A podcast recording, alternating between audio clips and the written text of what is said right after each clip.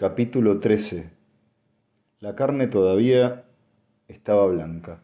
Las gotas de grasa se derramaban como si fueran sudor. Resbalaban por la parrilla y al caer en las brasas dejaban escapar un sonido similar al de un silbido.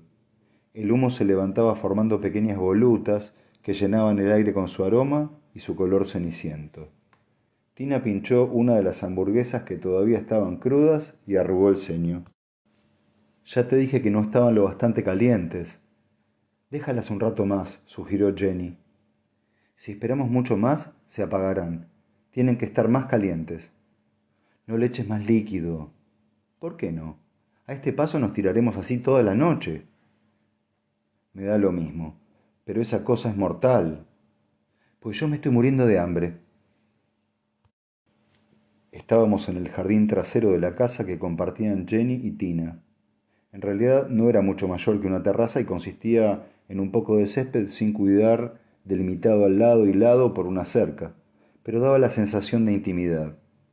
Las únicas ventanas que daban a él eran las del dormitorio de la casa de al lado, y se dominaban unas buenas vistas del lago que quedaba solo a un centenar de metros.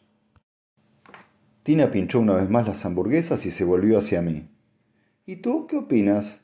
Como médico, ¿qué crees que es mejor? ¿Arriesgarnos a envenenarnos con líquido de barbacoa o morirnos de hambre? Una solución de compromiso, contesté. Apartemos las hamburguesas mientras echamos el líquido, así no cogerán mal sabor. Caramba, me encantan los hombres pragmáticos, dijo Tina cogiendo un trapo para retirar la parrilla de las brasas. Le di otro trago a mi cerveza, más por hacer algo que por sed. Me había ofrecido ayudar, pero se habían negado, y quizá fuese mejor así, dadas mis habilidades culinarias. El caso era que no tenían nada que hacer y eso hacía aumentar mi nerviosismo. Jenny parecía igual de incómoda que yo y se pasaba más tiempo del necesario colocando el pan y las ensaladas en la mesa blanca de picnic. Llevaba una camiseta blanca y unos vaqueros cortos que resaltaban su esbeltez y su piel bronceada. Aparte del saludo que habíamos intercambiado al llegar, apenas nos habíamos dicho nada. De hecho, de no ser por Tina, creo que el silencio habría sido absoluto. Tina, por suerte, no era de las que deja que la conversación se llene de incómodos silencios. En todo el rato apenas había dejado de hablar, interrumpiendo su monólogo de vez en cuando para pedirme que preparara las ensaladas, que fuera a buscar el papel de cocina, que utilizaríamos como servilletas, que abriera las cervezas y, en definitiva, para hacer que me sintiera un poco útil. Era evidente que no esperábamos a nadie más. Por una parte me aliviaba no tener que enfrentarme con más gente, aunque por otra pedía la posibilidad de refugiarme en la multitud. Tina soltó un buen chorro de líquido inflamable sobre la barbacoa. ¡Coño! gritó apartándose al ver que se levantaba una llamarada. Te he dicho que no echaras más dijo Jenny divertida. No es culpa mía que haya salido todo de golpe. La barbacoa había quedado envuelta en humo. Bueno, ahora sí que está caliente, comenté al ver que todos nos apartábamos del calor que desprendía. Razón de más para que te traigas más cerveza, dijo Tina pegándome en el brazo. ¿No crees que antes deberíamos cambiar la comida de sitio? dije al ver que el humo iba directo a la mesa donde estaban las ensaladas. Oh, mierda, exclamó Tina, metiéndose en la nube para coger los platos. Será más fácil si movemos la mesa, dije poniéndome a arrastrar la mesa. Échale una mano, Jen. Yo tengo las manos ocupadas, dijo Tina sosteniendo el bol con pasta. Jenny la miró con mala cara, pero sin decir nada se aprestó a coger el otro lado de la mesa. Entre los dos la retiramos medio en vilo, medio a rastras, y la colocamos lejos del humo. Al soltarla, las patas se dieron del lado de Jenny y la mesa se tambaleó y platos y vasos resbalaron hacia el borde. ¡Cuidado! gritó Tina. Con un movimiento brusco conseguí equilibrar la mesa antes de que nada cayera al suelo. Tenía mi mano tocando con la de Jenny para ayudarla a aguantar el peso. Ya la tengo. Si quieres puedes soltarla, dije. Ella empezó a bajar su lado, pero enseguida volvió a cogerlo al ver que bailaba. Creía que la habías arreglado, dijo. Y la había arreglado, replicó Tina acercándose. Le puse un poco de papel a la pata para que a la pata que estaba floja. ¿Papel? Lo que había que hacer era metérsela bien. Sí, y no solo a la mesa. Tina, dijo Jenny ruborizándose y haciendo un esfuerzo por no reírse. Cuidado, la mesa, dijo Tina viendo que volvía a inclinarse. No te quedes ahí, ve a buscar un martillo o algo. Tina atravesó la cortina de cuentas de cristal que colgaban del umbral de la cocina y nosotros nos quedamos aguantando la mesa sonriéndonos tímidamente. Por lo menos se había roto el hielo. Apuesto que estás feliz de la vida de haber venido, dijo Jenny. Bueno, es la primera vez que estoy en una barbacoa tan accidentada. Ya, y no todo el mundo es tan fino. No, eso no hace falta que lo jures. Vi que bajaba la mirada. Ups, no sé cómo decírtelo, pero te estás mojando. Miré abajo y vi que una de las botellas se había volcado sobre la mesa y que la cerveza había ido a parar a la entrepierna de mis vaqueros. Intenté apartarme, pero lo único que conseguí fue mojarme bien la pernera. Señor, no me lo puedo creer, dijo Jenny y ambos nos echamos a reír. Cuando Tina volvió con el martillo, seguíamos riendo. ¿Y a vosotros qué os pasa? Preguntó, y cuando vio la mancha de humedad del pantalón añadió, Si queréis vuelvo más tarde. Con la mesa ya reparada, me dejaron un par de pantalones cortos. Tina dijo que eran de un exnovio suyo. Pero te los puedes quedar, no creo que me los reclame, añadió en tono más grave. Por lo que se deducía del estampado, no era de extrañar, pero en ese momento cualquier cosa era mejor que mis vaqueros empapados de cerveza, así que fui a cambiarme. Cuando regresé al jardín, Tina y Jenny se echaron a reír. Bonitas piernas, dijo Tina y rompieron a reír de nuevo. Las hamburguesas empezaban a crepitar sobre las brasas. Nos las comimos con ensalada y pan, regadas con la botella de vino que yo había traído. Cuando me disponía a rellenarle el vaso, Jenny titubeó. Solo un poco. ¿Segura? preguntó Tina arqueando las cejas. Estoy bien, gracias dijo Jenny asintiendo con la cabeza y al darse cuenta de mi expresión interrogativa agregó Es que soy diabética, tengo que ir con cuidado con lo que como y con lo que bebo. ¿Del tipo 1 o del tipo 2? 2, pregunté. Ay, me olvidaba que eres médico, tipo 1. Me lo esperaba, es la diabetes más común en las personas tan jóvenes. Pero no es tan grave, me inyecto dosis muy bajas de insulina. Cuando vine a vivir aquí, fui a ver al doctor Maitland para que me la recetara dijo ella. Lo había dicho como si se estuviera disculpando, supongo que por haberse visitado con el médico de verdad y no conmigo. No era necesario, estaba acostumbrado. Yo no aguantaría tener que pincharme todos los días como ella, dijo Tina. Vamos, no es tan grave, protestó Jenny. Ni siquiera es una aguja de verdad, es una especie de bolígrafo. Y vamos a cambiar de tema, que al final a David le dará vergüenza servirse más vino. Eso ni hablar, exclamó Tina. Necesito que alguien siga mi ritmo. No aguanté su ritmo, pero por mi insistencia, pero por insistencia de Jenny permití que me rellenaran el vaso más veces de las que había previsto. Al día siguiente era sábado y había sido una semana muy larga. Además estaba pasándolo bien. No recordaba haberme divertido tanto desde desde hacía mucho tiempo. Lo único que empañó la velada ocurrió cuando ya habíamos terminado de cenar. Estaba ocurriendo y Jenny estaba sentada con la mirada fija en el lago. Noté que se le ensombrecía el semblante y anticipé lo que iba a decirme. A veces me olvido de lo ocurrido. Me provoca, no sé, cierto sentimiento de culpa. ¿A ti no? Quería cancelar la cena, apuntó Tina tras dejar escapar un suspiro.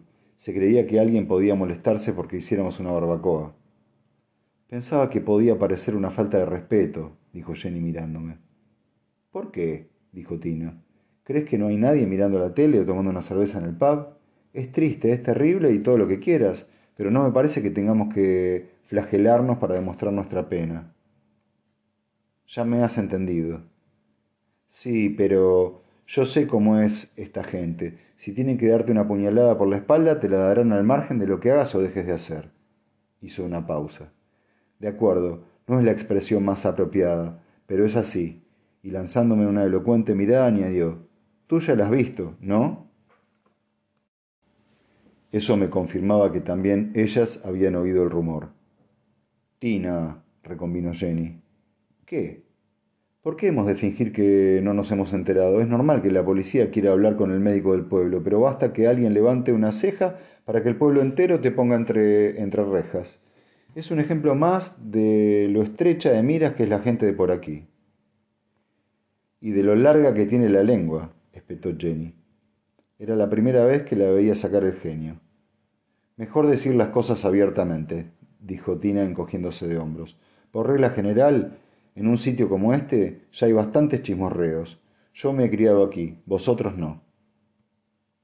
No parece gustarte mucho Manham, dije con la esperanza de reconducir el tema. Si pudiera me iría ahora mismo, dijo sonriendo ligeramente. Lo que no entiendo es a la gente como vosotros, que viene aquí por propia voluntad. Se hizo un silencio inesperado. Jenny se puso en pie. Estaba pálida. Voy a hacer café, dijo apartando la cortina de cuentas de un manotazo. Mierda, dijo Tina sonriendo en ademán de disculpa. Yo también tengo la lengua muy larga y además estoy algo borracha, agregó dejando su copa de vino. Al principio creía que había sido culpa mía, pero por lo visto no fue así. Cualquiera que fuera el motivo de la reacción de Jenny, nada tenía que ver conmigo. ¿Qué le pasa? Supongo que le de tener una compañera de piso con tan poco tacto, dijo mirando la casa como si dudara de si debía entrar a ver cómo estaba. Verás, no soy nadie para decirlo, pero resulta que hace más o menos un año tuvo una mala experiencia. Por eso se vino aquí, para poner tierra de por medio, digamos. ¿Qué clase de mala experiencia? Tina sacudió la cabeza. Si ella quiere contártelo, que te lo cuente. Yo ya he hablado más de la cuenta. Lo que pasa es que, bueno, pensaba que debía saberlo a Jenny le caes bien, por eso, ay Dios mío, estoy metiendo la pata otra vez, ¿no? Vamos a olvidarnos de todo lo que he dicho, ¿de acuerdo? Hablemos de otra cosa. Muy bien, concedí. Y pensando todavía en sus palabras, dije lo primero que me vino a la cabeza. ¿Y qué rumores habéis oído sobre mí? Si es que yo misma me lo he buscado, dijo Tina con una mueca. Nada en especial, cotilleos, que la policía te había interrogado y que, en fin, que era sospechoso. Continuó sonriendo para aparentar seguridad, aunque sin conseguirlo del todo. Pero no lo eres, ¿verdad? No que yo sepa. Le pareció suficiente. A eso me refería. La gente de este maldito pueblo está dispuesta a creerse lo peor, aunque no haya motivo. Cuando ocurre algo así, ya empiezo otra vez. Se interrumpió levantando la mano. ¿Sabes qué? Que mejor me voy a echar una mano con el café. Os ayudo. Pero ella ya estaba dentro. No, tranquilo. Ahora mando a Jenny para que te haga compañía. Me quedé rodeado del silencio de la noche pensando en lo que Tina acababa de decirme. A Jenny le caes bien. ¿Qué habría querido decir con eso? Me dije que era culpa del vino y que no debía darle más importancia de la que tenía. Entonces, ¿por qué de repente estaba tan nervioso? Me levanté y me dirigí al muro bajo de piedra que bordeaba el jardín. La luz ya se había desfumado por completo y los campos habían desaparecido en la oscuridad. Desde el lago llegó un leve soplo de brisa y el desolado ulular de la lechuza. Oí un ruido detrás de mí. Era Jenny, que acababa de salir con dos tazas. Me aparté del muro y volví a la parte iluminada por la luz que se derramaba por la puerta. Al verme salir de entre las tinieblas dio un respingo y se salpicó una mano de café. Perdona, no quería asustarte, no pasa nada, es que no te he visto, dijo ella dejando las tazas y soplándose la mano. ¿Te has quemado? pregunté mientras le acercaba un trozo de papel de cocina. Sobreviviré, contestó pasándose el papel por las manos. ¿Y Tina? Intentando que le baje el pedo, dijo mientras volvía a coger las tazas. ¿No te ha preguntado si querías leche y azúcar? No. Vaya intuición la mía, contestó, sonrió y me alargó una de las tazas. Admirando las vistas, preguntó y se dirigió hacia el muro.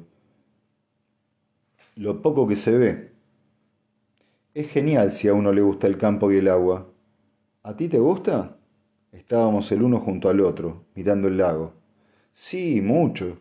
Cuando era niña salía a navegar con mi padre. ¿Y todavía vas? Hace años que no, pero me gusta tener el agua cerca. De vez en cuando pienso en alquilar una barca, de las pequeñas. Ya sé que el lago es poco profundo. Es una pena vivir tan cerca y no salir a navegar. Yo tengo un bote. Si te sirve. Lo dije sin pensar, pero ella se volvió hacia mí con cara de entusiasmo. Vi su sonrisa a la luz de la luna y reparé en lo cerca que estábamos, lo bastante para sentir la calidez de su piel. ¿En serio? La verdad es que no es mío, sino de Henry, pero me deja usarlo. ¿Seguro? Quiero decir que no era ninguna indirecta. Ya lo sé. De todos modos, un poco de ejercicio no me vendría mal.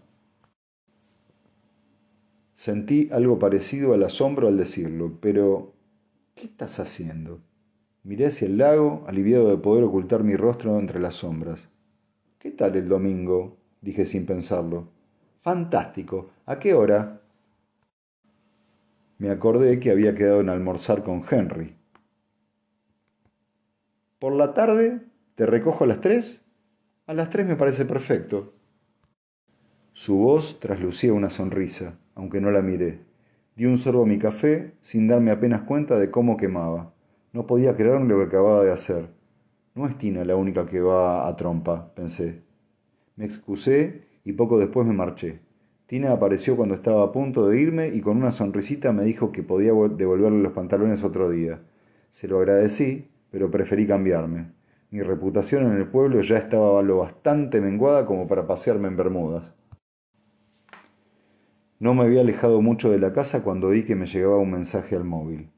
Siempre llevaba el teléfono encima para estar localizable en caso de emergencia, pero al quitarme los pantalones me los había olvidado, me lo había olvidado en el bolsillo. Cuando me di cuenta de que me había pasado más de dos horas ilocalizable, dejé de preocuparme por Jenny. Llamé al buzón de voz esperando que no fuera nada grave. El mensaje no era de ninguno de mis pacientes, sino de Mackenzie. Habían encontrado un cuerpo.